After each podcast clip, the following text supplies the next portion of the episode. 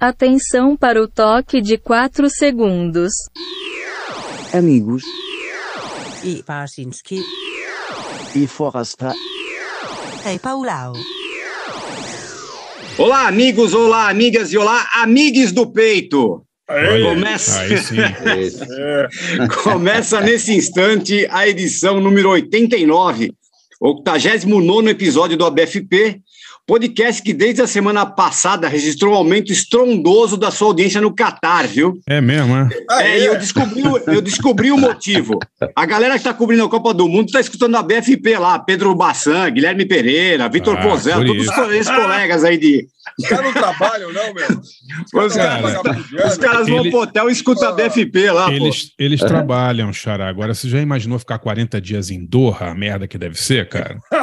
Porra. Os caras estão fazendo qualquer coisa. Qualquer coisa para passar o tempo. Até, Que até isso, ouvir a cara? gente. Imagina quanta gente legal lá. Tem, eu vi até um deputado lá que tá lá de vagabundeando lá. É, Puta, é. um monte de gente bacana lá pra você curtir e tal. É, Mas não tem cerveja, pô. Gilberto Gil, dá pra fazer um monte de coisa lá. A- Até tem cerveja. Eu, eu passei três dias em Doha. É, longos três dias em Doha. É, até, até- até tem cerveja, pena, mas no, no estádio não, né? É. Só fora ali. É. Bom, mas hoje não vamos perder tempo, porque não é todo dia que a gente tem a chance, né, de Não. conversar com uma lenda do meio musical, né, Barça? Sim, sem dúvida. Sem Pô, dúvida. aproveita que eu tô acordado, meu. Aproveita que eu tô lenda, né? Aproveita que eu tô vivo, né? É, exato. é. É. A gente, a gente chama o nosso convidado de hoje de produtor musical, mas, pô, o cara é muito além disso, né? A gente tem que dissecar algumas realizações dele. Pô, o cara é descobridor de talento. Ele colocou de pé o primeiro Rock in Rio, o primeiro Free Jazz Festival, foi executivo e diretor de gravadora, teve selo independente, teve fábrica de pipa. Que mais? Opa, fábrica de pipa. Pô, isso é. Juro. Mas pera, principalmente, principalmente o cara produz, foi, foi produziu um, pelo menos, sei lá, uns 50, 60 discos fundamentais aí da música brasileira, né, eu, gente? Com eu, eu, eu acho que depois de, de produtor de pipa, a única coisa que é, pode chegar no nível ali é ter feito o som dos mutantes, né? Mas, porra, fabricar pipa. Olha. Nós estamos aqui com ninguém menos que o Pena Schmidt. Obrigado por aceitar, Peninha. viu, Pena? Bom, Pena. Pô, que é isso? É, esse negócio de fazer o som dos mutantes quer dizer que eu carregava o caminhão dos mutantes, né? Não, É disso que nós estamos Você falando. carregava os mutantes nas costas, né, Pena? Não, pra, vo- você montou a- a- o equipamento dos. Você pode Isso. contar essa história, não é isso? É isso, né? Basicamente, né? É, eu estava quieto no meu canto, me chamaram para ir para Cantareira, Sim. Passei uma temporada morando na casa do Cláudio César Dia- Dias Batista, enquanto ele desenhava e a gente fazia, enfim, as placas, os amplificadores. Montamos o, o primeiro equipamento de som que o técnico fica no meio da plateia. Putz, que legal, E- cara. E aí depois que isso, isso a gente está falando de, pra- de- A gente está falando de 1970 e pouco, isso. Três, Tá. 83. Ah, Que legal. faz- faz Outro tempo. dia mesmo, 50 anos atrás só, faz pouco tempo, Pena. Pode crer, cara. 73, bicho. Mas tá aí. Passa, passa rápido, que é uma coisa. Você sempre foi nerd, né? né? Dessas coisas de tecnologia, né, Pena? Você- Eu, eu- eu estudei para ser nerd. Eu, fui, eu sou técnico em eletrônica. É, não sabia. Sim. É, Ô, tá ô, Pena, e, e para quem não sabe, assim, o Cláudio Batista, ele, ele desenhava os instrumentos, e- alguns Assim. instrumentos e os pedais dos mutantes, né? Você Eu- pode contar é, isso, né? Acho que ele é o, o cara que assim conseguia materializar a viagem, né? Sim, sim. Ah, construía aquelas guitarras, tinham coisas incríveis forradas a ouro para não dar captar barulhos e tinha, enfim, um desenho incrível feito à mão, Foda. fazia tudo em casa. Era um, o cara era um gênio. Era não, é, tá vivo, é um, um escritor assim muito prolífico, deve Sim. ter, sei lá, 90 livros, uma coisa Sim, assim. sim, sim. Você tem contato com ele ainda, Pena? Não, não, adoraria Não, né? tomar uma cerveja com ele, mas ele não bebe. Não bebe, né?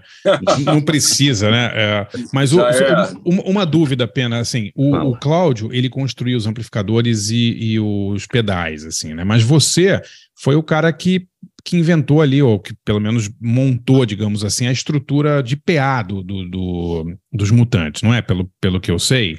Foi Ó, isso? Mais ou menos o seguinte: os mutantes foram nos Estados Unidos, viram as coisas acontecendo lá. O, o Cláudio César era um cara extremamente bem informado, comprava todas as revistas na, na rodoviária e sabiam o que estava exatamente acontecendo. Trouxeram dos Estados Unidos os, os alto-falantes e drivers, né, cornetas e tudo Sim. mais. A gente montou esse, a mesa de som, eles tinham os microfones. E aí precisava alguém para operar isso, para fazer funcionar. Tá. É, foi aí que eu entrei na história. Eu ajudei a construir, fui assim assistente dele, ele que desenhou o trem todo, o conceito é todo dele. Depois eu fui para a estrada operar e fazer isso aí funcionar e tentar tirar um som, né? Sim. Foi isso. Sim, porque os mutantes carregavam esse som para cima e para baixo. Quer dizer, não tinha. Vocês chegavam nos lugares para tocar e não tinha PA, ou PA uma porcaria. Como é não, que era? não existia. Essa palavra PA aparece, sei lá, cinco anos, dez Sim. anos depois. É. Sim, sim. Não, não- não tinha equipamento em lugar nenhum. Em São Paulo, que era São Paulo, É. as bandas daqui faziam shows com o que se, se chamavam colunas de voz, duas Tá. caixas de som que tinha só ah, o microfone da voz, né? Tá. E aí Que cada um com o seu amplificador, o amplificador da guitarra, do baixo, o cara da bateria batia forte pra caramba, Sim. e era isso. E não tinha retorno. Vocês não tocavam com Ah, retorno. que retorno era passagem de volta. Você ia e depois comprava o retorno. Isso quando dava, quando dava sorte, né, Pena? É. Dava sorte, é. Não, não tinha nada disso. E, pra, e assim, viajar naquele tempo era, era assim: eles tinham um, um caminhãozinho desses de feira, sabe assim, que Sim. abre a, a aba. Sim. A gente jogava, eu, Léo e Manolo. Éramos em três, os dois e eu. A gente jogava o equipamento, jogava não, colocava cuidadosamente o equipamento em cima do caminhão, fo- abria uma lona, amarrava essa lona e viajávamos os, nós três e mais o motorista. Cabiam três na cabine, sobrava um que ia em cima da lona no- do caminhão com os cabelos ao vento. É Pro, isso. Pro amigos. Mato Grosso, Rock assim, né? Não, peraí, peraí. Era assim, Aquele vento olho, no rosto, aquela sensação de Isso. liberdade. né? isso, aquela É. cara assim preta de graxa que chegava. A gente ia para Salvador essa semana, na semana que vem a gente ia para Campo Grande. Puta e depois merda. na outra semana a gente ia para Porto Alegre, depois voltava para Vitória, entendeu? E ficava assim, era uma estrela, você fazia o, E, o e mapa qu- do quanto Brasil. De turnê foi? Ó, eu acho que eu viajei com eles uns, não deu um ano, uns oito meses mais ou menos. Oito- depois eu, Oito eu- meses eles fizeram três shows, Pauleta. Um em Porto Alegre, outro na Amazônia. Ah, nada, cara. Era dois por semana, amigo. É, Era, ligado, não. É, carrega toda noite, cara, que loucura. E, e quer saber? A gente ia para Bahia, levava dois dias ou três, né? É, dormia exato, duas noites no caminho. A gente pendurava uma rede embaixo do caminhão. Essa mesma rede a gente pendurava nos camarins do teatro para dormir. Não tinha hotel para técnica, que é isso. Claro, imagina. era, era um Pedro, Pedro e Bino lifestyle, né? É. Total, cara. Porra, a-. A vida glamourosa de Pena Smith na música brasileira, né? Real... Melhorou Pô. bem depois, hein, Pena? Pô, Cara, mas era muito, mas era assim que o mundo era, meu. Não- não- Claro. a gente já era jet set, entendeu? Claro. claro. Andava de caminhão, mas éramos totalmente jet set. Pô, que maneiro. Mas eu, eu tava vendo aqui, ô, ô Pena, aqui, você falou É. que você estava quieto no seu canto antes, antes dos mutantes se chamarem. Você É. trabalhou na, na, na, na Giannini, né, cara? A fábrica brasileira tradicionalíssima aí, 122 anos de, que- de, fabri- de fabricação de guitarras e violões e tal, né? E, Cara, e eu é tava lembrando, não, eu lembrei porque o Erasmo o Carlos morreu outro, eh, né, outro dia e, e- eu lembrei que a Giannini tinha linha de, de guitarras, né, e amplificadores tremendão, né? Isso.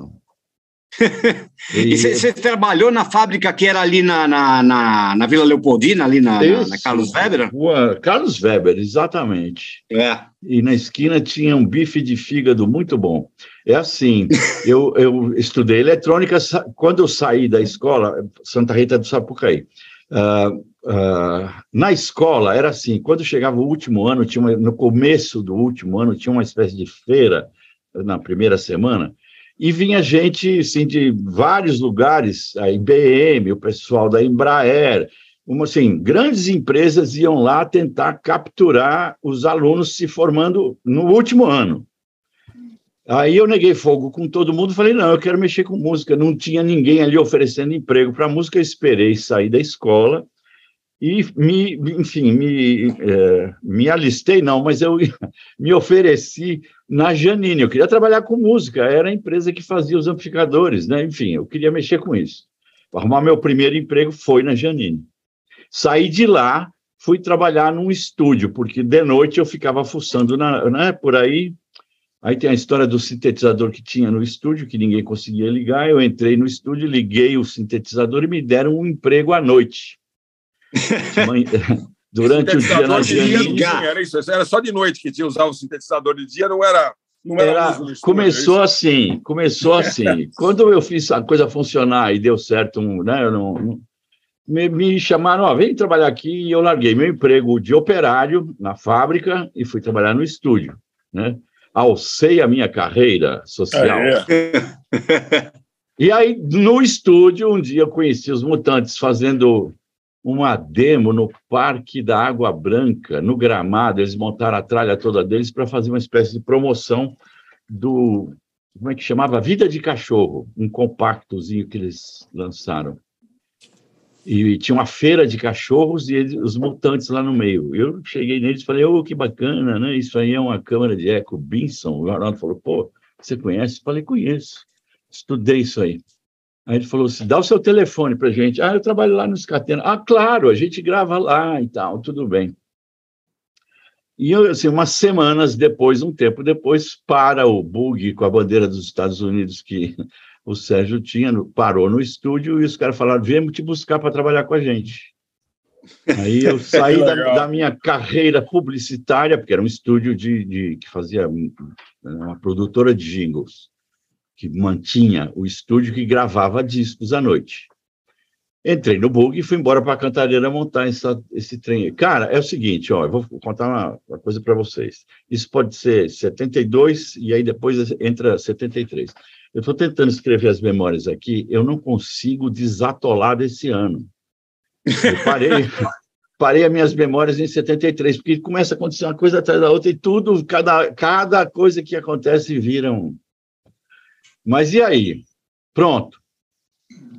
Não vou contar para vocês que eu também estou escrevendo, eu não sei. Mas, ó, com a presença do, do, do, do Pena aqui com a gente, pô, a gente não podia pensar em outro tema que não fosse grandes produtores, né? Então, claro, claro. cada um foi incumbido de escolher dois grandes produtores e escolher uma música de, de, de dois artistas produzidos por esses caras aí. Sim. Vamos começar com você, Barcinski? Pode ser, pode ser, tranquilo.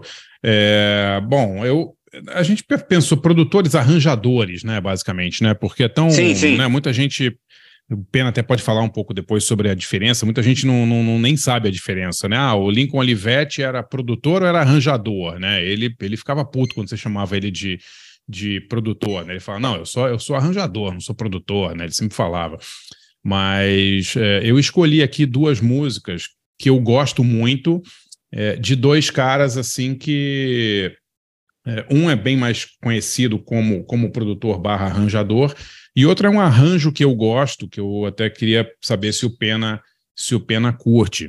É, o primeiro eu escolhi é um inglês, é o Joe Meek, né, que eu acho que é um cara revolucionário, assim, né, Pena, da, da, da produção, dos arranjos, né, um cara que, que era meio antítese do, do, do Phil Spector, né?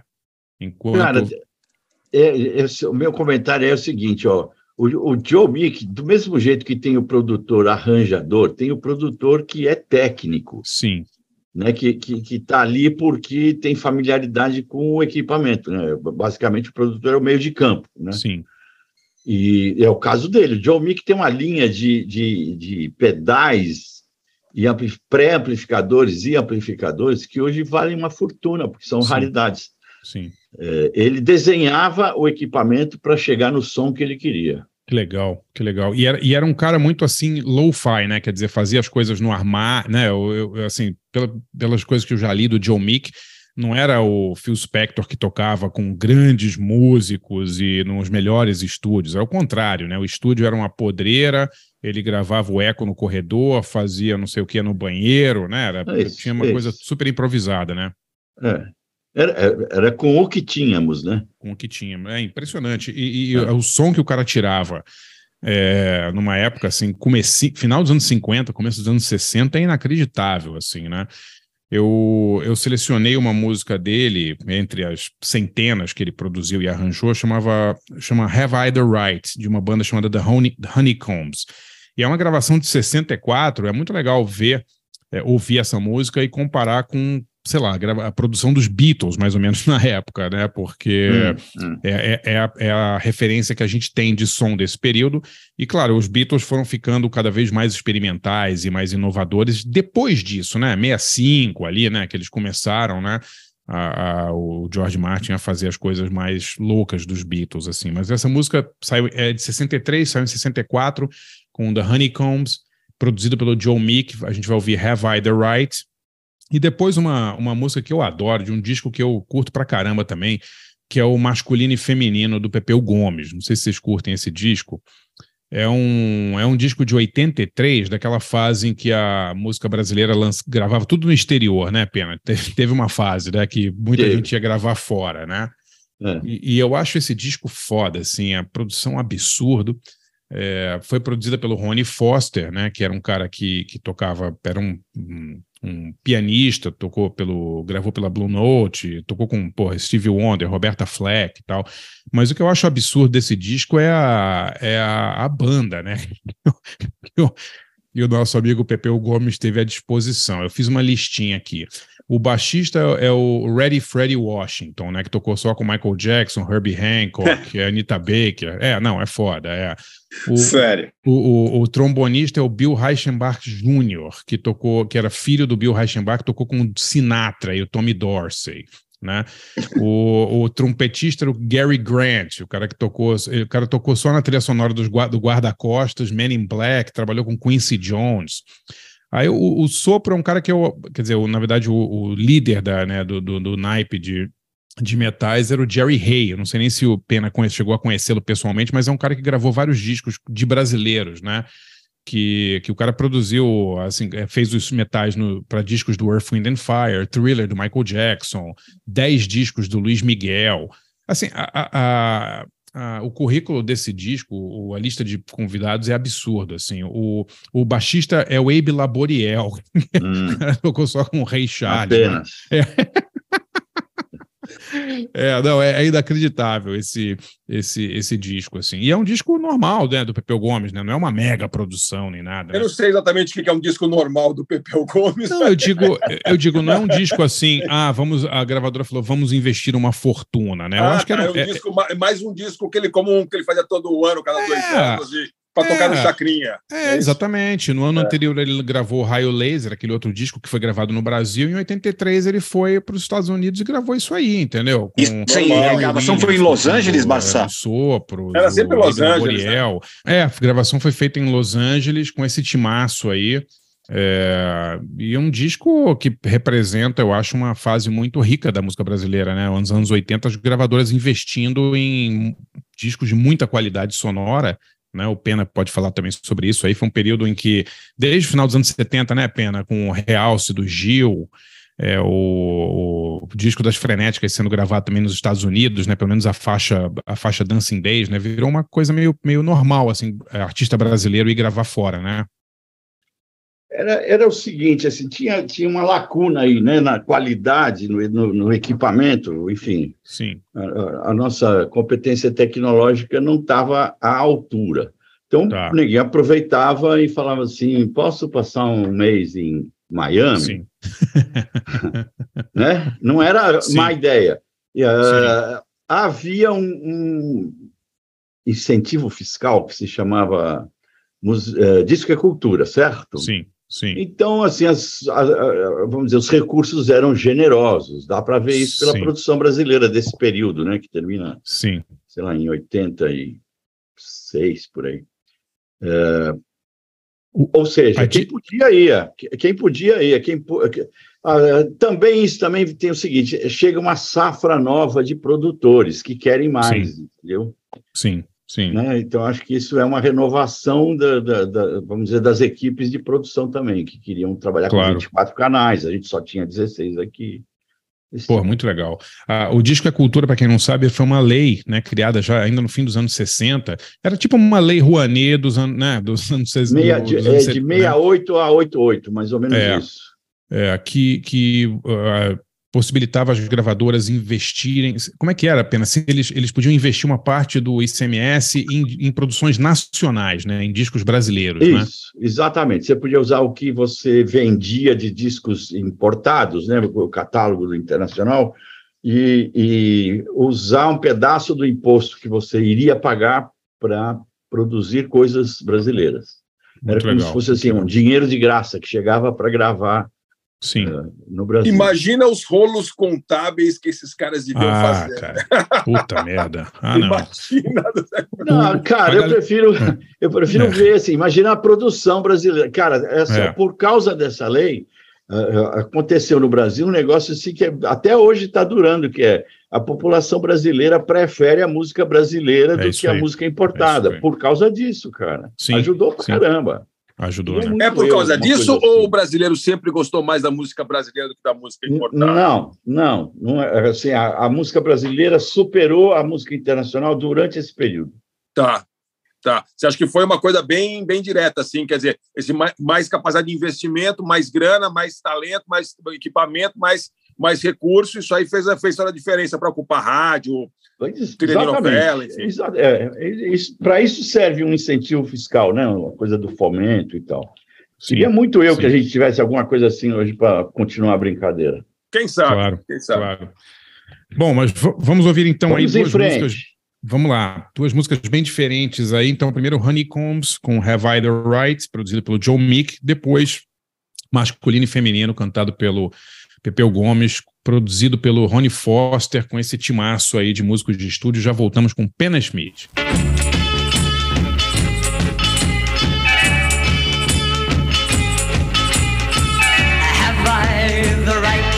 Hold you? You know always told you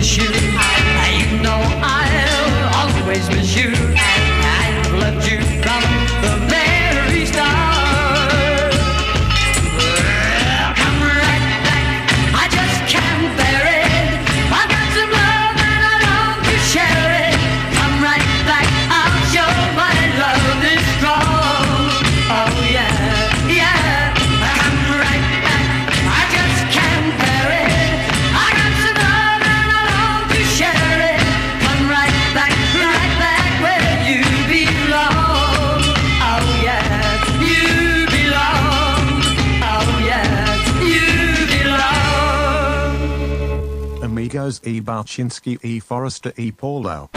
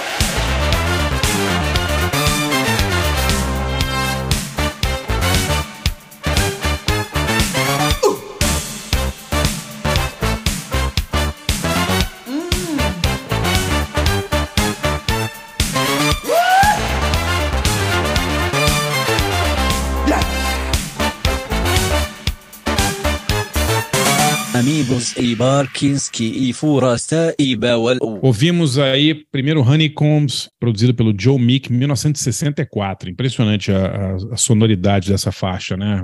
Uma coisa É. incrível, assim. É, Have I the Right? E depois o Pepeu Gomes, masculino e feminino, produzido pelo Ronnie Foster em Los Angeles. Porra, eu amo esses discos do Pepeu aí do começo dos anos 80, são muito legais, né? É Uma É, são mistura... mesmo, cara. Ah, é, cê- é, reparando mesmo a sonoridade aí, é inacreditável, né, cara? O, o, o anterior é melhor ainda, é o Raio Laser, o disco, né, que tem fazendo música, jogando bola, uma música absolutamente fantástica, assim. Eu só não botei É. porque, porque é, o- esse seguinte aí, o masculino e feminino, foi produzido pelo Ronnie Foster com Abe Laboriel no baixo, então achei É. que era legal dar uma, dar uma valorizada. E minha dica é uma dica musical também. É, é uma coisa muito legal que acabou de sair. Eu me lembro, eu, eu morava em Nova York no fim dos anos do de fim de 96, eu estava em Nova York e o Tom Petty anunciou que ele ia fazer uma residência de 20 noites seguidas no Fillmore em São Francisco. É. Ele não ia sair em Mas- turnê naquele ano, em 97, janeiro de 97, e ele e os Heartbreakers iam fazer uma, uma residência de 20 noites seguidas no Fillmore. E eles fizeram em janeiro de 97, estupidamente. Eu não fui a, a São Francisco ver, mas foi uma coisa assim meio histórica, porque eles mudavam o set list toda noite, tocavam músicas pedidas pela plateia na hora Uhum. e, re- e receberam assim é, Roger McGuinn do Birds, é, o John Lee Hooker, uns convidados especiais assim, e fizeram um Sério, monte cara? de cover. É, é foda, foda. E acabou de sair uma caixa, chama Tom Petty and the Heartbreakers Live at Fillmore 1997. Tem quatro horas de gravações dessas 20 noites. Porra, eu tava, tô ouvindo direto faz uns cinco dias assim. É muito legal. Muito legal. Tem, tem músicas assim que a- a o cara da plateia grita, pede a música e eles começam a tocar a música na hora. Assim. Sério? É foda. Tipo É. St- Stump the Band, né? Que eles falam assim, Exatamente. Eles foram a banda residente do Fillmore, o Heartbreakers, por 20 noites seguidas.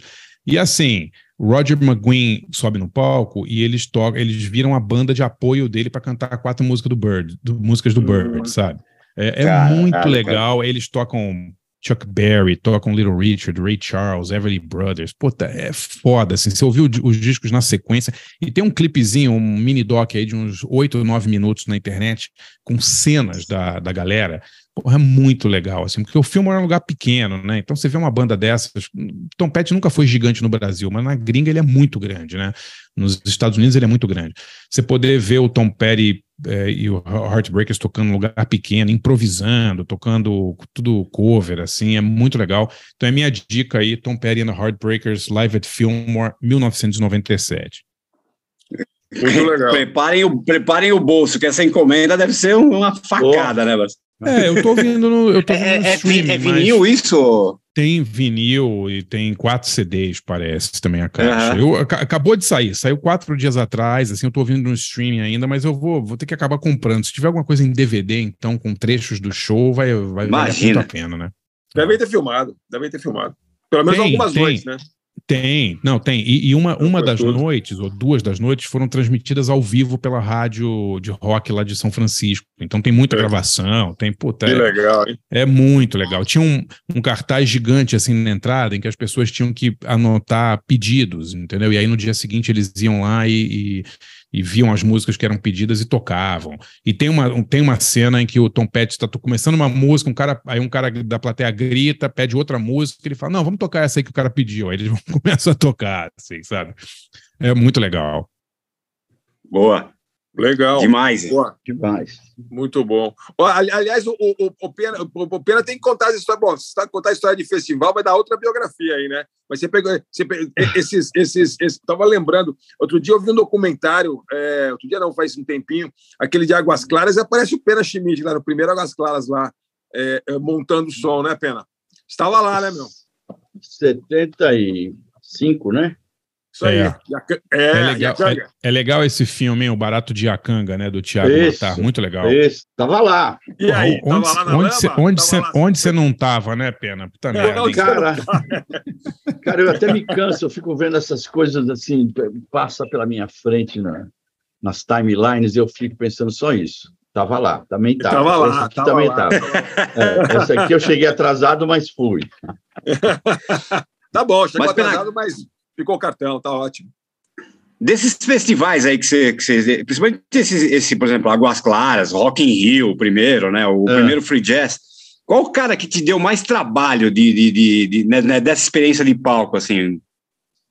Qual banda, algum cara, assim? Teve alguém que, que encheu, Kraftwerk, tá encheu a paciência, né? Kraftwerk. Kraftwerk, é? É. Por quê? Porque, não, literalmente mais trabalho foram eles, pô. É, é, a gente teve que fazer um. não sei se vocês chegaram a ver no, no é, foi no Free. Sim, sim, Sim. eu vi. vi. Então, eram dois palcos, lembra? Um de cada Era- lado, era um do- uma tenda gigante. É, tinha o, era, o- tinha o Massiva Tech num palco e depois virava todo mundo pro lado de cá, era o Kraftwerk, não era isso? É isso, porque assim, pela primeira vez na vida, depois de X 20 anos fazendo os, os free jazz, a gente não conseguiu bolar uma troca de palco. Era impossível. uma troca de palco. Por mais que a gente tentasse, a gente teve, sei lá, quatro meses antes, né, negociar com eles, eh, até que finalmente a gente teve que chegar para a produção, para Monique Gardenberg, e falar assim: tem que ter um palco só para eles. É impossível eh, dividir com, com alguém. Cara, foi a única vez na minha vida que isso aconteceu. Por quê? Porque levou dois dias para montar o- o- o- a traquitana toda. E depois teve uma operação que, para eles, foi uma das coisas mais assim, apavorantes. Eles nunca tinham feito isso na vida. Sair de São Paulo e ir para tocar no Rio de Janeiro no dia seguinte. Tá. Sim, Isso não fazia parte do vocabulário deles. sim. que loucura, né? E, e a gente é- E conseguiu. nem era de cara. caminhão, né? Eles nem tinham que nada, dormir na, na, na, na boleia, nada, né? Pô, iam de avião, tudo. Não, Joga meu, os alemão, hein, meu? Cara, mas era uma coisa assim, eu tive que arrumar uma equipe de, sei lá, deu um, talvez uma meia dúzia de técnicos brasileiros que falassem alemão. Isso- Essa produção não foi fácil, cara. Eu tive que buscar Imagina o Raul. Rutter, né, cara? É. E um rider de 40 páginas, que tamanho do parafuso. Ô, ô, ô, Pena, você que acompanha isso de perto é, é, pode responder, então. Aquela, aquela, aquela coisa que todo mundo fala assim: ah, os caras do Kraftwerk não se mexem, deve ser tudo playback e tal. O que, que eles fazem ali, os quatro, efetivamente? Dá para saber? Você, você descobriu Cara, ali? é, é uma coisa assim, ciborgue, né? Assim, homem, Sim. máquina, tudo É. junto. Porque eles têm uma coisa que, assim, é um playback porque está tocando sem que, eles ponham a mão. Uma parte da coisa é isso, né? Uhum. É, tem uma base que está rolando, né? de- Sim. que- mas que não é com gravador Tá. era um, um tipo de MIDI que eles desenvolveram que falava com o estúdio todo dele, todos os instrumentos, todos os, os teclados, todos os, enfim, os compressores, a tralha toda se falava entre si. Tá. E aí tinha um- uma coisa que era um computador numa era que não tinha computador, né? Assim, uma espécie de computador regendo tudo isso. Que então, loucura. eles, eles gravavam um- um- uma programação que executava ao vivo. Eles tinham que viajar literalmente com o estúdio todo deles. Todas as Tá, latinhas, ficava tudo ali. Eles estavam com o estúdio deles ali. E aí, na hora, acontece assim: as, as notas são geradas automaticamente e, e tem os solos feitos por eles, na hora Tá. ali, entendeu? Tá. que aí quem era fã percebia que o cara fazia uma interpretaçãozinha ligeiramente diferente. Não podia ser muito diferente, porque é tudo maquinado, ele não podia Sim. se estender, não podia sair, né, im- improvisar. Mas ele colocava coisas diferentes, muito pequenas diferenças, mas humanizava um pouco o trem, né? E agora, cara, Então- era tudo assim, se, se um cabinho ali no meio do caminho parasse de funcionar, a música não andava, entendeu? Cara, que, que tensão que deve ser isso, cara, sério. É, Kraftwerk e Rio de Janeiro, duas coisas incompatíveis, né? Tipo, né? É, não orna muito, O, né? o bafo, Não. sabe, assim, o bafo do Rio de Janeiro, os caras morreram de medo. Sim. A umidade. Imagina os Não, alemãos né- suando lá, né? Pode É, não só a umidade, re- rede elétrica, né? Imagina, deve ter Não, desestabilizado não, não, tudo, não teve né? conversa. Não, Não, teve é. rede elétrica. Não Se teve. fosse hoje, seria melhor, né? Basta que tem a É. Enel, né? Seria bem melhor. Sim, né? é, né? Eu ia arrebentar. Não teve rede elétrica, ô Pena? Foi não, um gerador. um gerador só para você ligado aqui com velas Sim. novas. tá? Sim. É, mas é o gerador do Chicão Geradores ali de, de Gramacho, né? É da- voltagem fica, fica mudando toda hora. é. Pode mas tinha dois, tinha dois, tinha um de reserva. Imagina. Aí sim, para garantir. Pode crer. É, lá, lá. Ô, Pena, Mas, eu- é- desculpe, eu, eu caí um momento ali, não- eu só peguei um pedaço. Você está fazendo sua autobiografia, é isso? Não, eu estou juntando cacos. Pô, cara, né? isso Pra- tem que. pra uma hora começar essa, essa, essa empreitada aí de Pô. ah, fazer o percurso de novo. Imagina, imagina. Isso aí, isso aí é um livro fundamental, cara. Você tem muita coisa guardada de material de arquivo, 700 foto, essas coisas? páginas. Quanto? Não, não é arquivo. coisas que eu escrevi ao longo do tempo que eu fui juntando, enfim, redigitalizando e tal. Deu 700 páginas por enquanto. Caramba, nossa. E Cara, você o- está em 73 ainda? Entendeu? Fudeu. Fudeu. Aí não dá, né, Fudeu. cara? É, Isso, não, é uma- não dá, isso é- não dá. vai dar mais página que o Chico Xavier, isso aí, cara. Tipo ser assim, eu É. esperando, tô esperando uma dotação da Fundação Ford, assim, mais ou É. menos É, 500 nem mil Gabriel. Jalita escreveu tanta É. página quanto você. Né? É. Pena Smith, Guerra e Paz. Chamar. Amor e elétrons. É, Muito bom. Quem vai agora, Pauleta? Agora é o Forasta. Vamos nessa. Beleza. Bom, peguei dois produtores que não tem absolutamente nada a ver um com o outro. É, um um, é, um, é um cara assim que é, que é, é um cara é um cara super comercial. Assim, que eu, que eu falei, pô, eu quero pegar um produtor mais mainstream que eu consigo imaginar. E aí eu, eu lembrei desse, desse cara que é um, um cara que eu descobri uns anos atrás, comecei a ouvir um monte de coisa dele, que é um, é um turco, é o Arif Mardin. Ele, ele, ele veio da Turquia ali, ele era um cara que gostava de jazz e muito, e uma vez eh, o Quincy Jones foi tocar lá em, em Istambul, ele colou no Quincy Jones, e daí eh, ele acabou indo para os Estados Unidos e trabalhar, trabalhar com os turcos da Atlantic Records lá, com os, os Ertegun, né, os irmãos. E aí, cara, ele fez uma carreira legal, gostava de jazz, mas ele- o que ele fez mesmo, carreira, foi muito gravando cantoras e, e cantoras eh, cantoras de soul, assim, Aretha Franklin gravou muita coisa, Johnny Warwick, Roberta Fleck, Chaka Khan, enfim, uma, uma galera assim.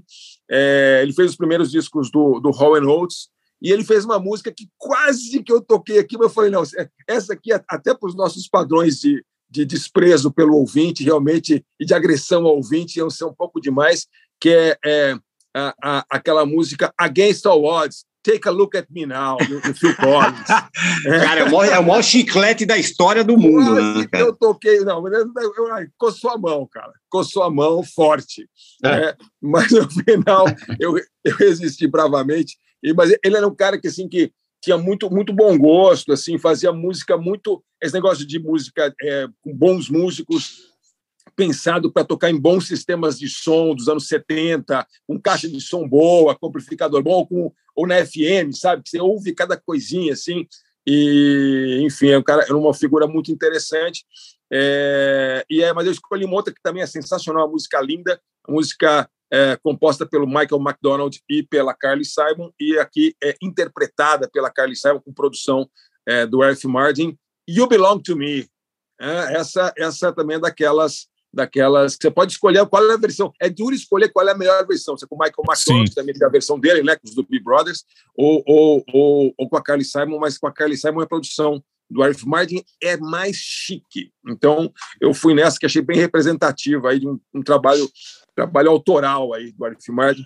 É, e a outra, eu falei, pô, vou ver se eu cato um, cato um brasileiro, vou achar um produtor brasileiro. Daí, no final, é, eu acabei pegando na- meio na preguiça, assim, um disco brasileiro que eu estou ouvindo bastante agora, que é o disco novo do Planet Hemp, é, Os Jardineiros, que é um disco sensacional, e além de ser sensacional, é muito, muito bem produzido, né? Muito bem produzido. Foi, foi difícil até escolher aí entre, entre, os, entre, entre o Zé Gon e o Mário Caldato, mas no final acabei indo com, com uma, uma música que é produzida pelo Caldato, com o Planet Ramp. O Caldato é um brasileiro, brasileiro americano, né? É, produtor aí dos Beast Boys, do, do Jack Johnson, enfim, e dos melhores discos dos Beast Boys, né? E, e, e do Planet Ramp sempre, né? E do D2 e tal. Então eu escolhi aí para tocar uma música do disco novo dos Jardineiros, ah, Puxa Fumo. Então é isso aí, nós vamos com You Belong to Me, com a Carly Simon, produzida pelo Eric Martin, e Puxa Fumo, do Planet Ramp, produzido por eles pelo Mário Caldato.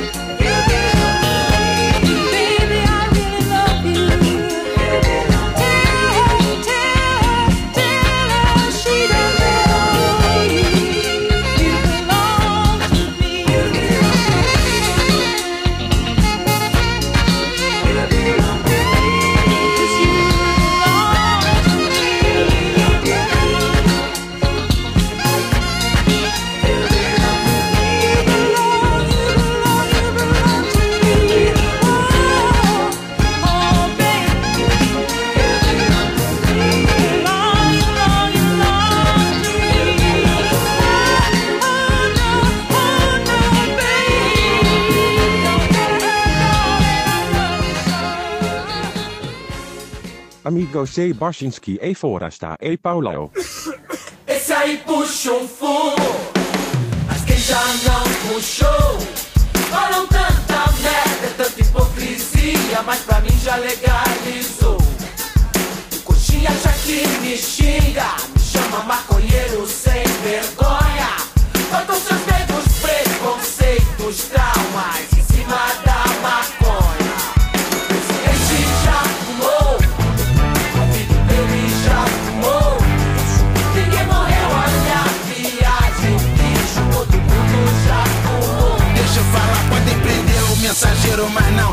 mensagem. Liberdade pra todos os praticantes da jardinagem libertária. Agricultura celeste, luta que segue, hash, hashtag comando Gaia segue. Ignorância e preconceito é quase sempre querer controlar sua vida e seu estupefaciente. Abraça a mente e chega junto pra ver. Quando a fumaça sobe, a brasa incendeia a chave. É só deixar acontecer. E aí, naturalmente, brada, eu vou te dizer, eu tô ciente, eu tô ligado que o esquema aqui é e sempre foi. Um olho no peixe, outro no gado. Segura o catranco, se liga no samango. Essa é a premissa indicativa, só no barato. Esse aí puxa o fumo, mas quem já não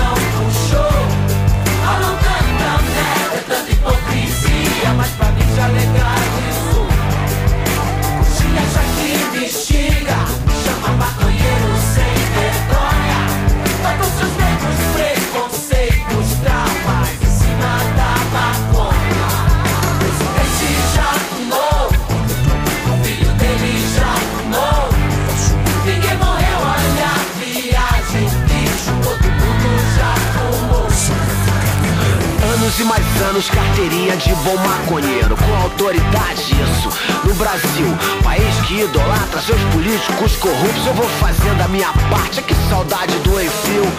Tu tá ligado, bonde do dedo amarelo Que te assusta quando assume fala que fumar maconha Alternativa, um caminho paralelo E vive a tal da liberdade com que você tanto sonha.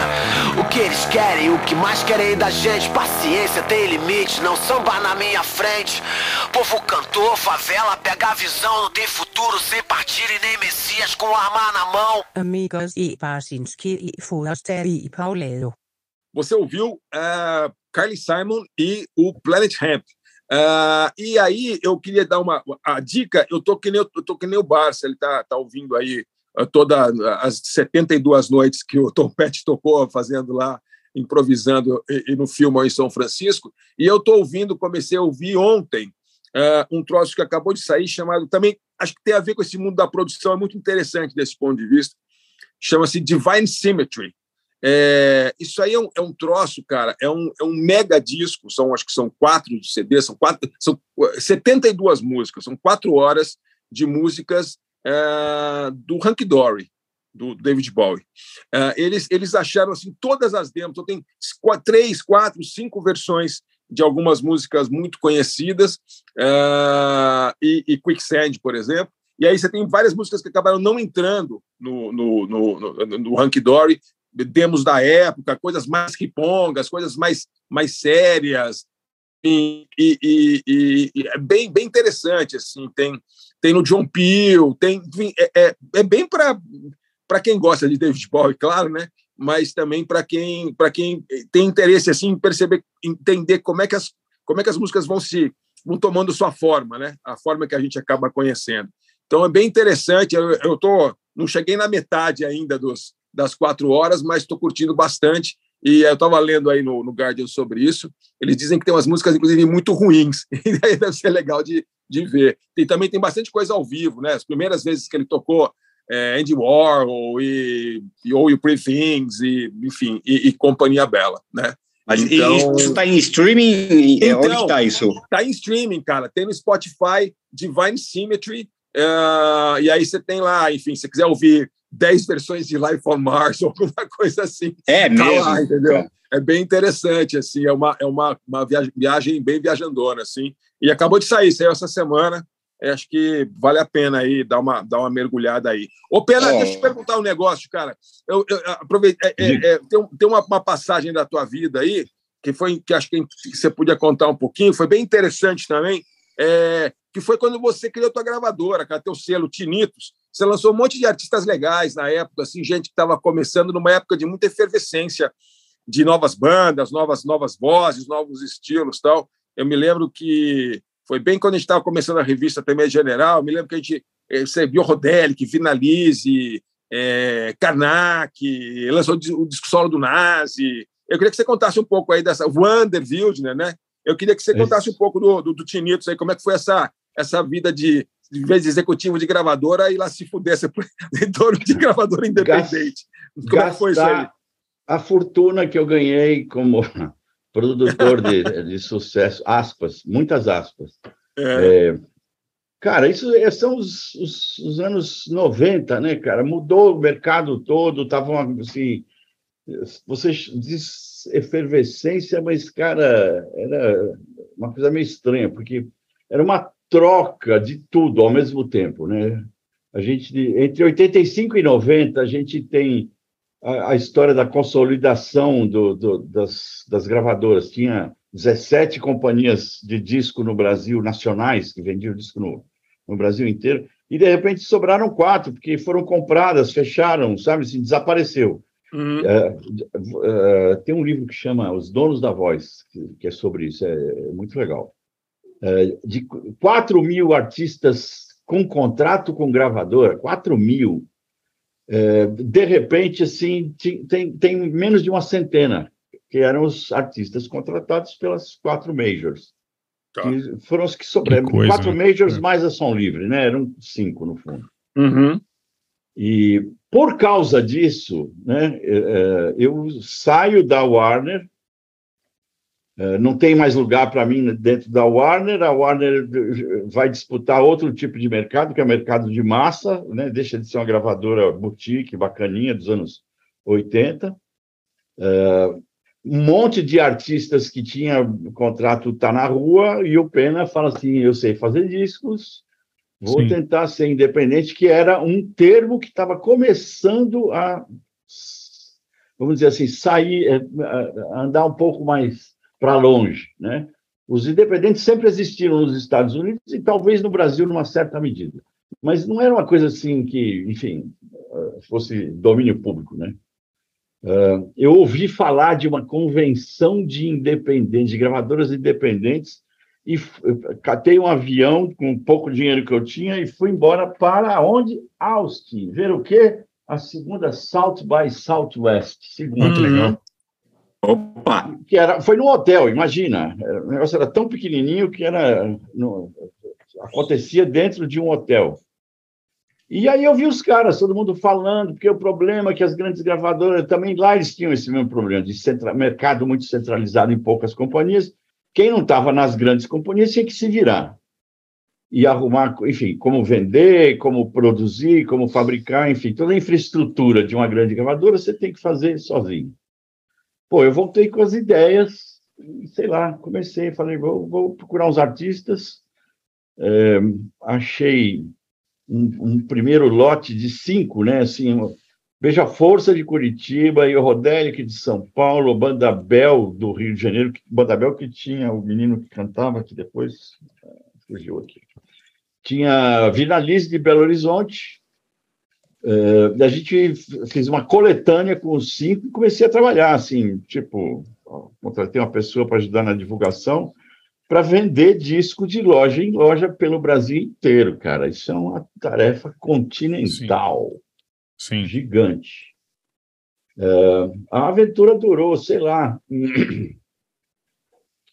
meia dúzia, cinco anos, talvez. Aí acabou meu dinheiro. Que coisa, né? Que coisa, fui né? fazer outras coisas. De- Dentro da Tinitos, acho que saíram. Eu fiz uma conta outro dia, deu 38 discos. Que na época eram CDs. Ó, quer, você quer ver uma- como era louca, como tudo estava indo, virando de cabeça para baixo? É, nesse mesmo período que tem essa consolidação das, das majors, é, também acontece a virada para o CD. Sim. O, o CD É. começa né, em, Sim, em sim. 88, pô. E aí você tem as lojas de disco trocando as, as suas prateleiras.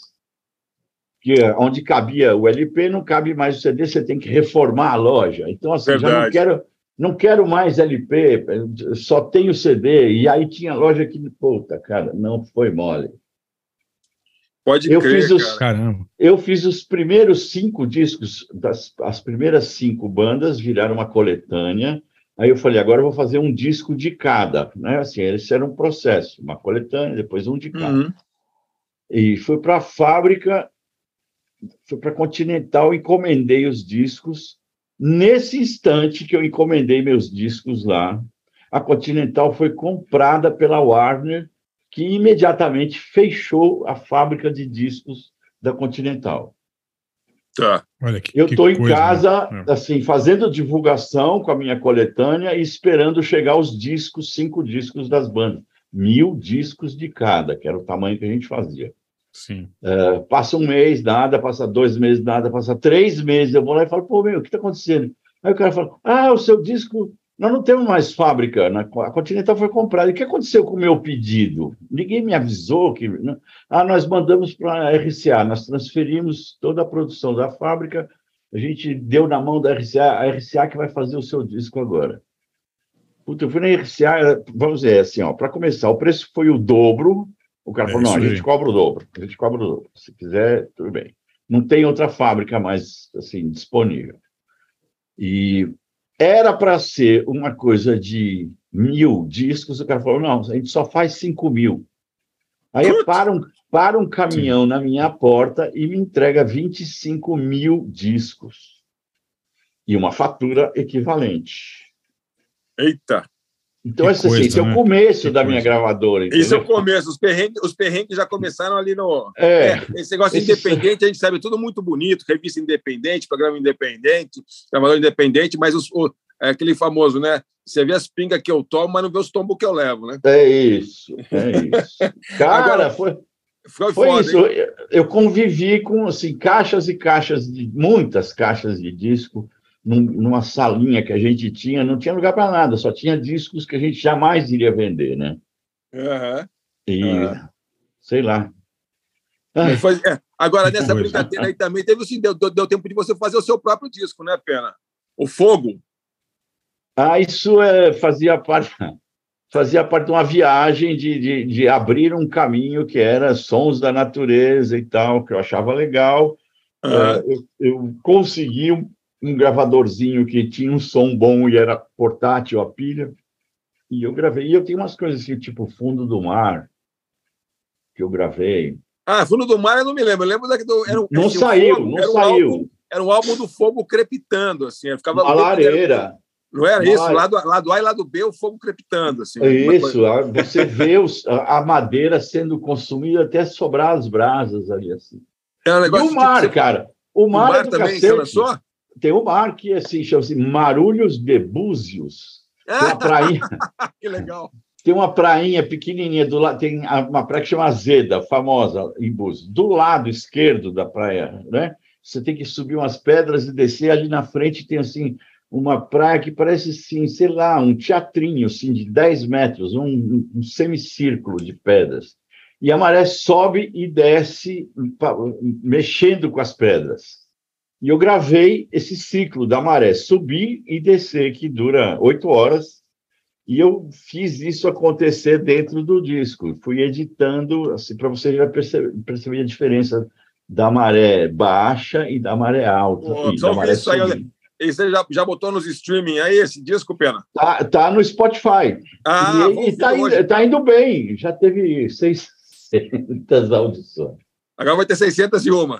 Isso. Muito bom. Legal. Que ótimo. Vamos, vamos. Posso Vai tocar aqui a- as minhas ou não? Manda. Bora, então.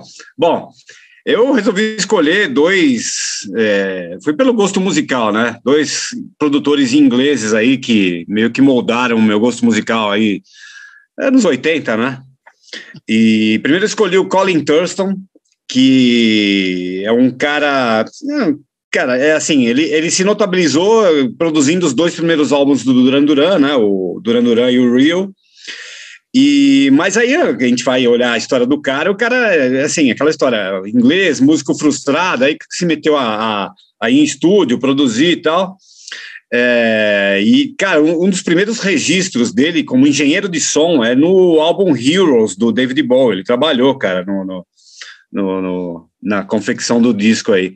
E também no, no Lust for Life do Iggy Pop, os dois discos ali de 1977, né? E aí depois produziu, já como produtor sozinho mesmo, ele produziu o- aquela banda, o Magazine, né, do Howard Devoto. Aliás, falar em Magazine, teve, teve o Magazine em inglês e teve o Magazine que foi produzido pelo Pena, né, o brasileiro, do Foi. Kid Vinil, né? Opa, com certeza. Exatamente, é, exatamente. É, é Não verdade. podemos esquecer, né? E teve a questão, Exatamente. mas, pô, mas pena, já tem uma banda chamada Magazine no- na Inglaterra. Eu tinha vindo da Inglaterra, tinha de morar uma temporada lá. É, eu falei, tudo bem, esses caras não vão fazer sucesso aqui no Brasil nunca, pode usar o nome. É verdade, é verdade. É Você, tem- você tinha toda a razão. certo, né? Porque não fez ninguém mesmo. Conhece, ninguém conhece, pô. É. Shot by Both Sides era o nome da É, música. exato. É, exatamente, a, a música é, mais famosa deles. Naquela época, os artistas já copiavam a música direto mesmo. Imagina, assim, o nome não é nada. Imagina. É, tinha umas que já é pegavam de até o. Aliás, os, aliás os, os Titãs aí, o, o Pena, eu podia até contar um dia o Pena, não sei se vai botar na biografia dele, ah, os- o- aquelas, aquelas músicas dos Titãs igualzinha uma, igualzinha a outra, os plágios descarados lá. Não era só ele, Mas eram, todo mundo. era eram uma todas onda, as bandas, né, Pena? É, Eram todas, né? Meu, Vênus, isso- eu tô uma, isso galera, né? Pop, cara. Pop. Pop é feito por gente que faz música inspirada na música dos outros o tempo Claro, É fato. claro, É. todo. É, sem dúvida. é um Sem gênero. Isso é um gênero. É um gênero, é um gênero. É, o, o trap é aquele negócio daquele chimbalzinho rápido lá, né? Então o pop é isso, é o plágio. Tem que parecer Pop com é alguma plágio, é coisa, porra. Exatamente. É isso aí. Pena tá certíssimo. Bom, voltando ao, ao nosso Colin Thurston aqui, depois ele produziu o primeiro do Human League, depois é aí que ele alcançou reconhecimento fazendo os dois álbuns do Duran Duran, e aí ele, ele se consagrou mesmo ali, mas foi- ele, ele teve ele, ele ele teve ativo até os anos 90, mas aí acho que ele tinha um ele travou uma batalha longa contra o câncer, nunca foi confirmado, mas acho que é, pelo que pelas pistas que, a que as matérias da, da época dão aí, foi é, o cara morreu de câncer em 2007 com 59 anos. Então eu escolhi para vamos tocar Heroes do David Bowie, né, para homenagear o Colin Thurston, que produziu os dois discos aí, dois álbuns de cabeceira da minha vida, aí os dois primeiros discos do Duran Duran. E depois eu escolhi o, o Flood, né, o, o- que na verdade chama Mark Ellis, mas conhecido como Flood, né, é, cara, que foi um produtor também britânico, né, também inglês, e cara, cara, sério, ele trabalhou com New Order, U2, Nine Inch Nails, Depeche Mode, Gary Newman, Ministry, o primeiro do Sim. Ministry, aquele Tecnopop é Sim. dele, a produção, cara. Sim, sim. É, Nick Cave, PJ Harvey, cara, a lista do cara é inacreditável, Smashing Pumpkins, Jesus and Mary Chain, ele é, o cara, esse é bala mesmo, né? Bom, Sim. ele começou ali como assistente de, de, de, de, de- estúdio, né? Na, na, na gravação do Movement do New Order em 81, para vocês terem uma ideia, né? É uma coisa de louco aí, o, o Flood. E tinha lá o parceiro dele, o Alan Mulder, né? Que é, que é casado com a Tony Halliday do, do Curve. O cara É, ele, É. ele, ele gravou tudo quase da Mute, né, Pauleta? Quase tudo, né? é, Sim. é, muita coisa, é.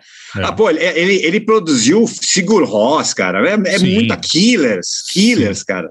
É Sim. muita coisa, cara. Muita coisa mesmo. Mas enfim, escolhi dele aí o do disco Downward Spiral de 94 do Nine Inch Nails, a faixa Closer, que é é a cara do Flood isso, né, cara? Climática, pesada, densa pra caralho. Então, escolhi essas duas aí. Então, em homenagem ao Colin Thurston, é, Heroes do David Bowie e em homenagem ao Flood Closer do Nine Inch Nails. Voltamos aí com o nosso convidado Pena Schmidt. Vamos lá.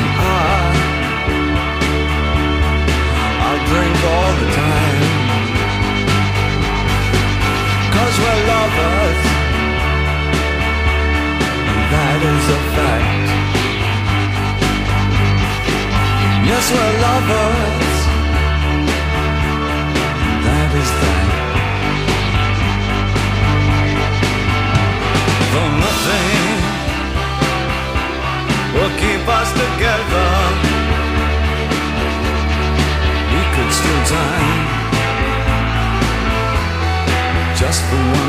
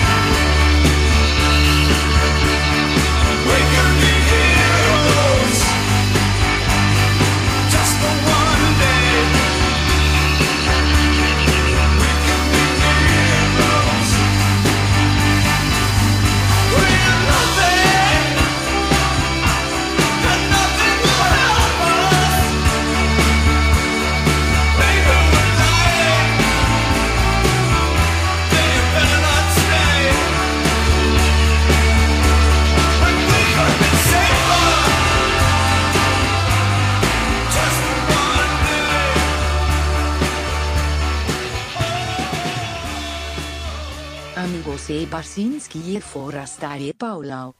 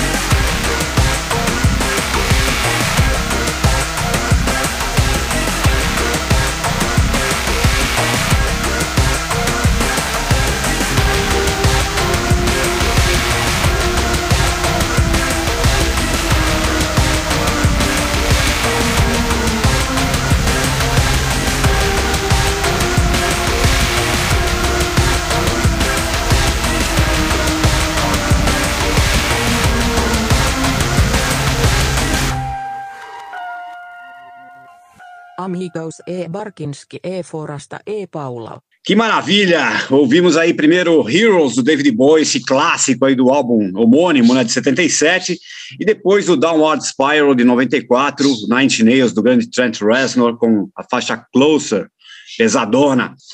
E a minha dica, eu fui, eu, eu, eu tinha assistido uma, um, um episódio de uma série, não sei se vocês viram na Netflix, chamado The, The Defiant Ones. Você, chegou a ver isso, Barça Forasta? Eu vi o Def- Defiant Ones, eu vi Não, o, é, o Defiant musical, Ones, é. né? É. É, os desafiantes, né, na verdade, né?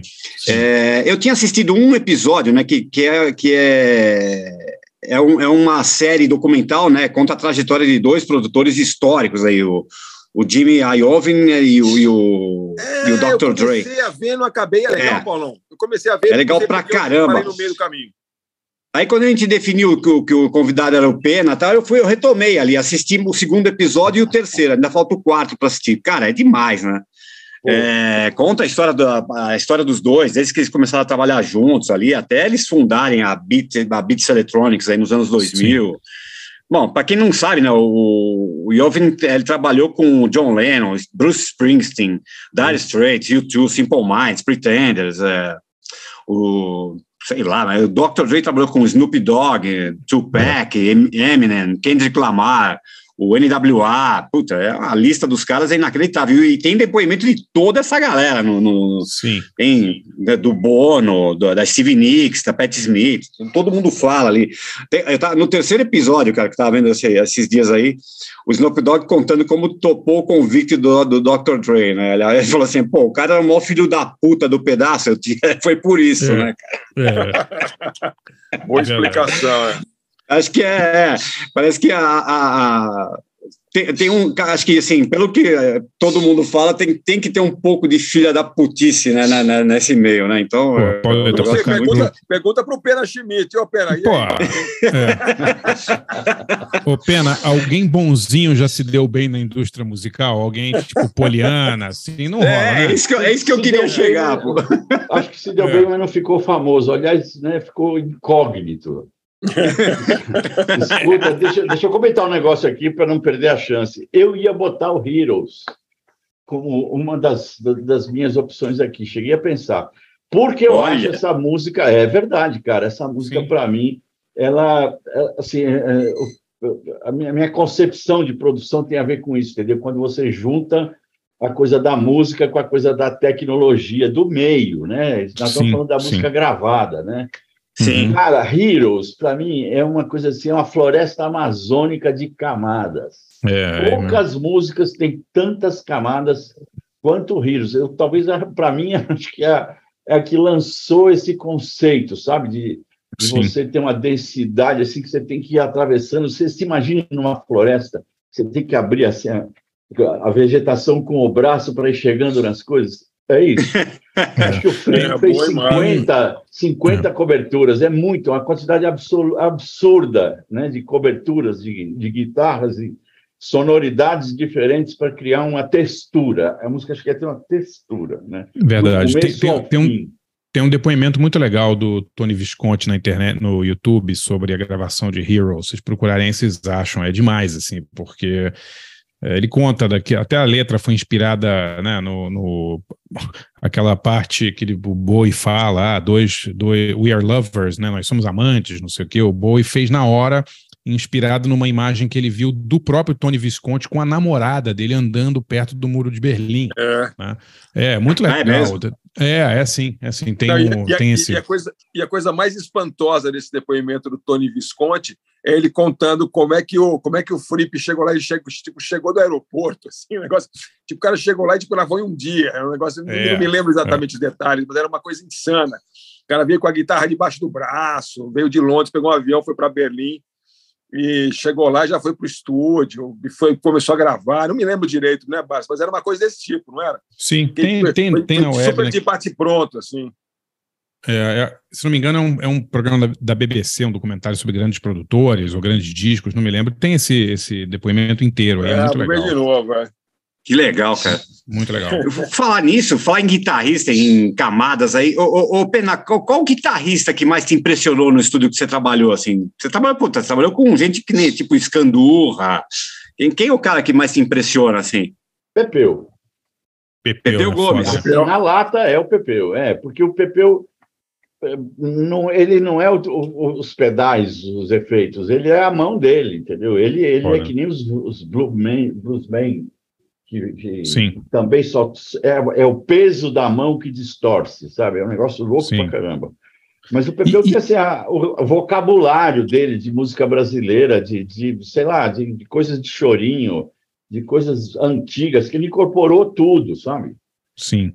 E, E, e você trabalhou com ele em que, em que circunstância, Pena? eu fiz dois discos dos Novos Baianos Tá. E fiz uma excursão em. Putz, cara, é outra história que sai de baixo. Tudo em Porra, aí. 73. Ah, tá? manda ela, manda aí, vai. É tudo em 73. Pô, vocês, Conta. tem um avião que chama-se Caravelle.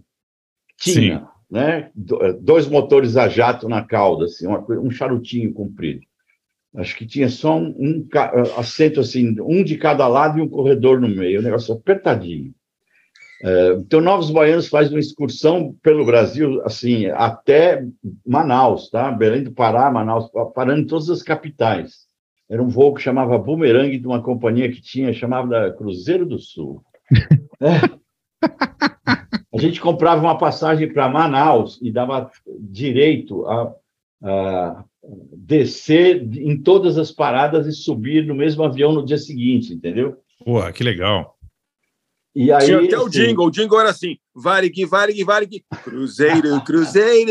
É. É, é. Não era assim? Eu lembro do jingle. Era nessa época. Eu sei que assim, eh, e a gente estava fazendo a, a tour de promoção do disco chamado Novos Baianos Futebol Clube. Sim. Aí os, eles incorporaram mais três ou quatro jogadores de futebol do Rio de Janeiro, da segunda divisão no Rio de Janeiro, para andar junto. Então era uma, uma renca de, sei lá, 15 pessoas viajando, mais três ou quatro crianças de colo, mais É uma, dele- uma delegação, né? uma Imagina, um- imagina a um marofa no voo, né?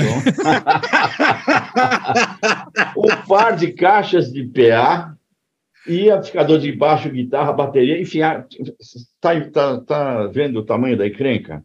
Cara, Sim. a gente tinha que carregar esse, um avião que parava, vinha de, né, estava vindo, parava em São Luís do Maranhão, descia o pessoal todo, desciam os novos baianos, leva, o que deveria levar 20 minutos a parada do avião, passava a levar uma hora e meia para descarregar e sair todo. E no dia seguinte, para ir embora, de, tocava, fazia o show lá, ficava dois dias e depois ia embora para a próxima cidade, para Belém. O, o avião deveria parar 20 minutos e levava três horas para carregar, cara. Claro. Claro, que coisa, cara. Era divertido, o Velho Oeste. Isso é o Velho Oeste. É, di- divertido agora, 50 anos, né? Depois, na hora lá, Cara. cinco horas de parada no aeroporto É. de São Luís, um calor do cacete. Imagina, cara. É, em re- em retrospecto, né? Deixa eu só te perguntar, pe- perguntar uma coisa rapidamente, Pena. Você falou do, do Pepeu, né? E o Lani Gordon, você trabalhou com ele? Eu vi o Lani na noite, tocar na noite, assim, mas não. Quando o Lani estava gravando, vamos dizer assim, a parte importante da, da obra que ele deixou, deixou gravada, né? Tá. É, ele estava é, antes de eu ter chegado aqui em São Paulo. Entendi. Então eu não vi ele na- na- na- na- nos estúdios.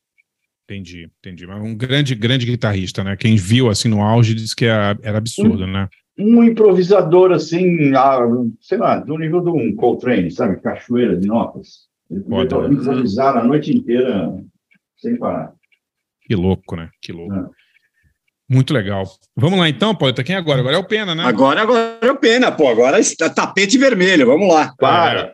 Ó, eu fiquei pensando assim, será que eu vou sacanear os caras e vou botar uns produtores que ninguém conhece? Pô, Aí que é bom. pensando. Pode pôr. Mas eu, É, eu falei, não, não, não, não, não vou fazer isso. A molecada que está ouvindo não merece. Eu acho que é melhor lembrar o que eu acho que são assim duas coisas assim, fundadoras, né? Fundamentais, da onde assim a música meio que ganha um pedaço de mapa para andar, sabe? Assim, tipo, para descobrir. Então vamos lá, ó. Jorge Martin, tá? Foi, foi, foi fácil achar o cara como é, grande produtor. Duas coisas que eu acho importantes sobre ele. Ele é um cara assim que vem da, da cultura da música, música erudita, música né, orquestral, ah, mas que tinha um profundo conhecimento de tecnologia. Ele, ele estudava o trem, ele era um cara que sabia desenhar conceitos de acústica, ele queria aperfeiçoar constantemente o ambiente de trabalho dele e ele estudava para isso. Então é um cara que sabe do que as máquinas são capazes e sabe a música, né? E sei lá, podia assim, dizer tudo, mas eu acho ele um gentleman na, na, na forma como ele lidou, né, com a, ah, o sucesso, a popularidade, os egos, aquela coisa toda, enfim. Quantos anos ele, durante quantos anos ele pro- produz os Beatles? Sei lá, nu- nunca fiz essa- conta, mas são É, anos muito são- produtivos, né? São, mas não foram muitos, né, Pena? Porque a banda, a banda começa a gravar 60 e alguma 64. coisinha e termina em 70, né? Quer dizer. É, são Seis são anos. seis. É bastante, cara. Pô, para uma Sim, relação sim, sim. artística é bacana. Sim. Mas, enfim, ele deu, assim, a- a- o conjunto da obra dele dos, com os Beatles, para mim, é bom para caramba. E ele não fez só os Beatles, né? Vamos, Claro, claro. Mas eu vou achar- ficar com ele e com a música que eu acho assim emblemática, né? Meio que é, começa uma fase toda nova que é a Day in the Life, que é definitivamente a hora que o rock and roll fica adulto para mim, sabe? É, sim, Deixa sim. de ser só um- uma coisa de ritmo e passa a mexer com a sua cabeça. Uhum. Já vamos para o segundo? O Vai, meu segundo manda produtor teria que ser brasileiro, senão eu não ia gostar de mim hoje. Sim. E aí eu tive assim uma sorte, e caiu uma dica aqui no meu colo que foi fácil de de repente escolher, Manuel Barembem. Demais. Tá aí até hoje, né? Tá aí até hoje, mora em Israel, ah, não trabalha mais em porra nenhuma. Ah, é? como eu, um aposentado. Mas o Manuel Barembe- Barembem produziu pra caramba. E quando ele resolve parar de produzir, em 71, eu chego logo depois, entendeu? Assim, eu não vi o cara trabalhando. A gente fica assim, nos conhecemos, ficamos amigos, mas numa segunda fase dele, quando ele vira produtor de audiovisual, de fazer eh, seriado para televisão Sim. e tal. Sim. Mas a fase dele de produtor, em que ele fez Gal, Jorge Ben, Jair Rodrigues, né, que são os anos 60, eh, todo, direto, né? Ele fez, sei lá, Pô, Ele, ele fez o Carlos Erasmo, não fez? O primeiro discurso. fez o Carlos Erasmo, Porra. fez. Foda. É, não, assim, a, a, a obra que o cara deixa gravada é impressionante, faz É parte do impressionante. que é, assim, ó, né, a MPB como, como gênero musical, ele é um dos Sim. caras que funda isso. E ele tem um pedaço da- na, na carreira dele que ele se desvia do trilho e parte para o experimental maluco. Né? Tá. Do mesmo jeito que a Day in the Life também dá uma virada, né, uma guinada na música, ele fez um negócio que dá outra guinada para nós aqui no Brasil um ano depois de A Day in the Life, que é o Panis et Circenses, as Não, pessoas isso é na sala absurdo. de jantar dos mutantes. É incrível. Né? É um quadro, uma pintura, é uma, uma Sim. peça de teatro, é uma coisa assim, você vê uma... Sim. É, um, é um, um radionovela, é tudo misturado, né? Sim. e sonoridades de Mutantes. Ele é o cara que fez o primeiro e o segundo disco dos Mutantes. Basta isso. Só, só isso. Não, é impressionante, e a, né? e a Pena? Tropicália também, né? E a Tropicália. Isso, e É, o Duprá, é ele fez pouca o coisa, disco que o Duprá gravou. Pô, meu, assim, a lista dele é bem, bem, bem grande mesmo, viu? Sim. Que coisa. E ele, e ele tá morando em Israel, é a pena. Ele, ele se aposentou aqui, parou de trabalhar aqui e foi embora para lá. Não Ah. tenho mais notícias dele. Eu vi uma entrevista com ele outro dia. A Folha deu uma entrevista. Era uma- algum aniversário, alguma efeméride aí. Era uma entrevista com o Manuel Barembem. Fiquei contente dele estar. ele tá Talvez os ainda. 80 anos dele. Não É, não é, não é aquele é. livro dele, Barça? Não, tem um sei. livro do, do, Renato, do Renato Vieira. É isso. Que, pô, é, mas estragaram é- eu não li, dica. mas eu- alguém que leu me falou que é bom pra caramba o livro, o Tropicália, É, é, não. Os álbuns do movimento revolucionário, uma coisa assim. Isso. Eu chamo-se o produtor da Tropicália. E Pô, eu é, deve, eu. ser legal, hein? Deve ser Cara, legal. eu- Esse livro, eu não sabia desse livro. Então, É. chegou para mim hoje de manhã aqui, eu dei uma folhada, não cheguei a ler, mas foi ele que me falou: Cacilda, o Manuel Barembem, nossa, não pode ser esquecido. Esse cara é Não, não demais. pode mesmo. Não pode mesmo. Né? Que legal, que legal. Pô, belas escolhas, Toca então, aí. Pena. Só, só, só Beatles e Mutantes, então. Apenas. Tá bom. Tá bom, tá bom. Podia ser pior, Pena. Podia ser pior. Podia. Ai, ai. Você foi fácil. você vai- então. o, o Pena vai ter que voltar uma outra vez só para fazer, botar produtores é, obscuros. A gente pode ver um tema, É. produtores obscuros, que tal? Aí Sim. é de deixar Porra, deixa cara, eu vou, eu vou encher vocês de amapiano. Não, pô, pode encher, não tem problema, pô. Tá bom, Uma tá piano é legal, cara. Queremos ouvir isso, pô.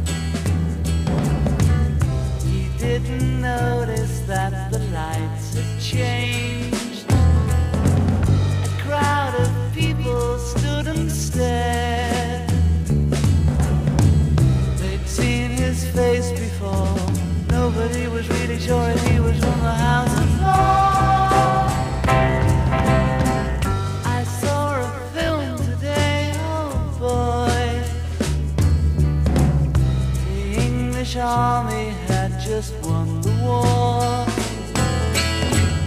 A crowd of people turned away. But I just had to look, having read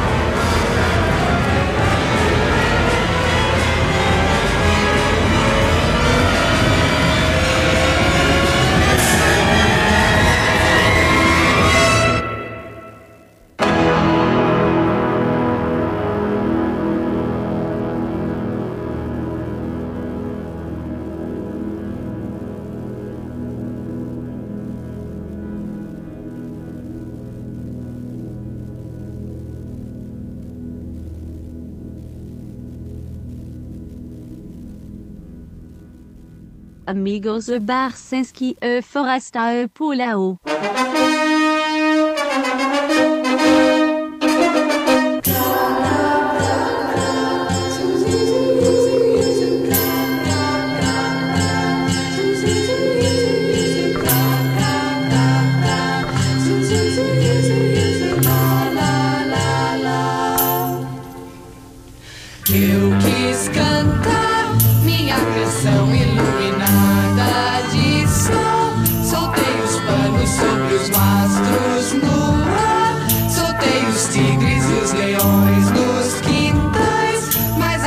Pessoas na sala de jantar são ocupadas em nascer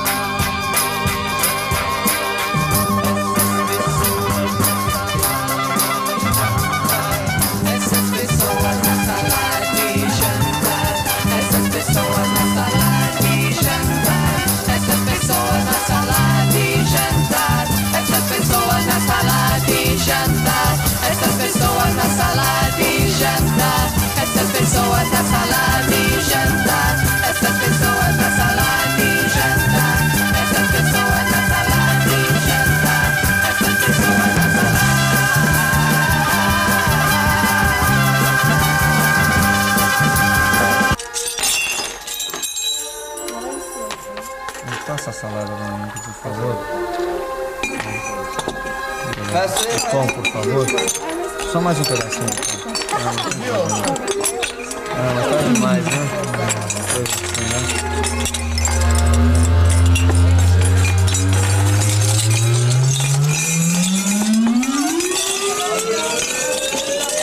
Amigos e Barsinski e Forster e Paulo. Vocês ouviram com The Beatles, A Day in the Life, e com Os Mutantes, Panis et Circenses, ou As Pessoas na Sala de Jantar.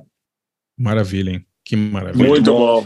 Muito bom. Isso, e sua dica, Pena? Você tem uma dica aí de A qualquer minha coisa pode dica ser? é, vou dizer para vocês que fazia tempo que eu não pegava um livrinho tão gostoso de... Já na folheada, eu não li ainda, estou só na folheada, mas já, já fiquei fascinado.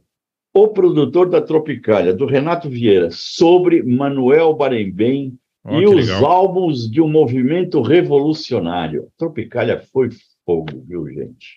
Pô, vou comprar isso aí. O, o produtor da Tropicália chama? Chama-se. Que legal, que legal. Bela dica, hein?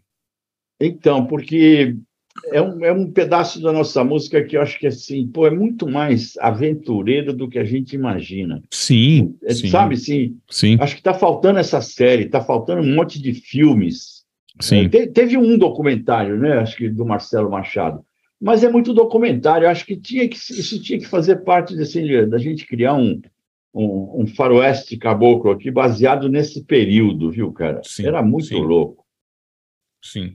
É, é, é um período é, muito legal da música brasileira, porque pegou essa galera do Prá, o Barembem, que eram os caras formados em, em música cabeçuda clássica, né, também, né, não é, né, é, junto com uma, mole, uma galera de 20 e poucos anos de idade, né, com os baianos todos e tal, é muito, muito, muito radical, né, Pena?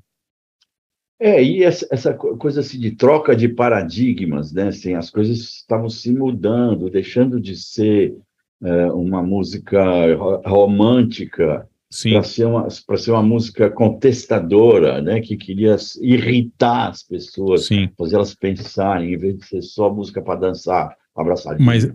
mas ela era contestadora na sonoridade também, né, isso que é Então, importante, não, né? co- não, na sonoridade, na roupa, nos É. hábitos, na maconha que os- o povo Sim. fumava, né? Isso tudo no meio de uma repressão absolutamente, assim, quem não passou por aquilo não, não tem ideia de como era escroto você ter que mandar a sua letra para ser carimbada por um censor.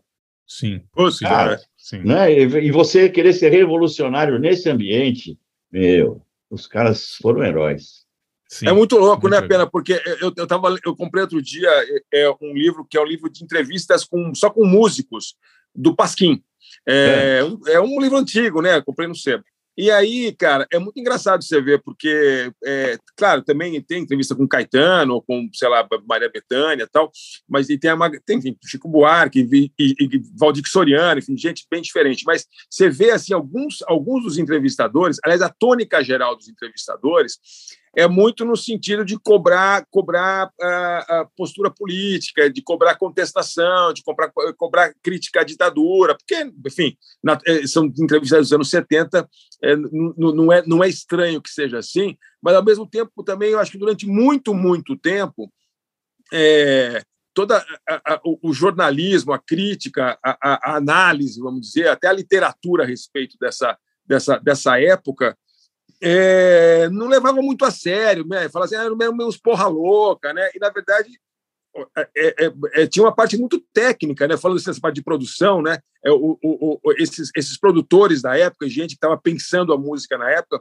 é, é, era, era- tinha um pensamento ambicioso, né? Não era só tipo, ah, tá, os caras umas roupinhas muito loucas e são engraçados, né? Inclusive os mutantes, né? Enfim, era, era uma tinha um lado de produção, de técnica, de ambição estética que acho que passou batido durante muito tempo, né? Não sei, até hoje não sei o quanto que isso aí é, é compreendido, assim. É, eram mudanças profundas, né, cara? Se, se você lembrar que assim, nessa, o mundo era muito complicado nessa época, né, cara? Mil- 1968, para dizer o ano, né? Pô, meu, Paris estava pegando fogo, cara. Os caras estavam queimando o carro na rua direto. Era, era uma. A China estava na revolução do, do Mao Tse Tung, sabe? é, é, os hippies nos Estados Unidos revolucionando, assim, chegando nos meios de comunicação, né? Sendo vistos. Tudo isso ao mesmo tempo. E aqui no Brasil a gente não podia querer se expressar porque tinha uma, uma, uma rolha, uma tampa. Cara, não é fácil. Que louco, né? Não é fácil. Que louco. É, agora, agora, agora tá tudo mais. Agora é tudo. é, é, é, tem todos os problemas do mundo, mas não tem muitos problemas que tinha antigamente, né, meu? É. É, E Vamos dizer assim, antes disso, talvez o mundo tava, tinha, tava, tinha sido mais, mais calmo, sei lá, tinha curado uma ressaca da Segunda Guerra, sei lá. Mas, se bem que assim, acho que daqui a uns anos os caras vão falar, porra, meu, 2020 não foi fácil, viu? É, é verdade. Dois mil- Tá bom. Para quem tava todo mundo trancado até outro dia, né, meu? Não é? né, A gente tá, pode até sair na rua, né? Encontrar É. os amigos, né? Pô, já tá bom. Mas, pô, Pena, obrigado demais por ter, por ter Pô, participado. precisava ter aqui, uma, uma- umas, umas três horas de, de, de podcast com ele, pô, para contar tudo, pô. Ficou muito, né? Pode Não, chamar ele de combinar, novo. 700 horas, uma para cada parte. Quando Tem que juntar tem- mais um dinheirinho para pagar outro cachê para você, Pena. Pô, Quando você não, terminar- é, eu, eu espero a oportunidade. Pô, cara, a gente tem que falar de avalanche. A gente tem que falar de, de amapiano, meu. Essas coisas estão mudando o mundo. Sim. Continuam Sim. a mudar Ah, o mundo, né? A música continua a mudar o mundo. Muito legal, muito legal. Amigos. Brigadíssimo, Pena. Valeu. Valeu. Pena, obrigado, sempre, cara. Sempre Aquele um abraço, prazer. meu. Chama sempre que um eu vou. prazer. Valeu, galera. Valeu. Valeu, então. Valeu, gente. Falou, amigos. Valeu, Valeu, DJ. DJ. DJ, Um obrigado. Tchau, Tchau, Pena. tchau. Valeu, abraço. Valeu. Amigos, o Barcinski e o Foraster Paulão.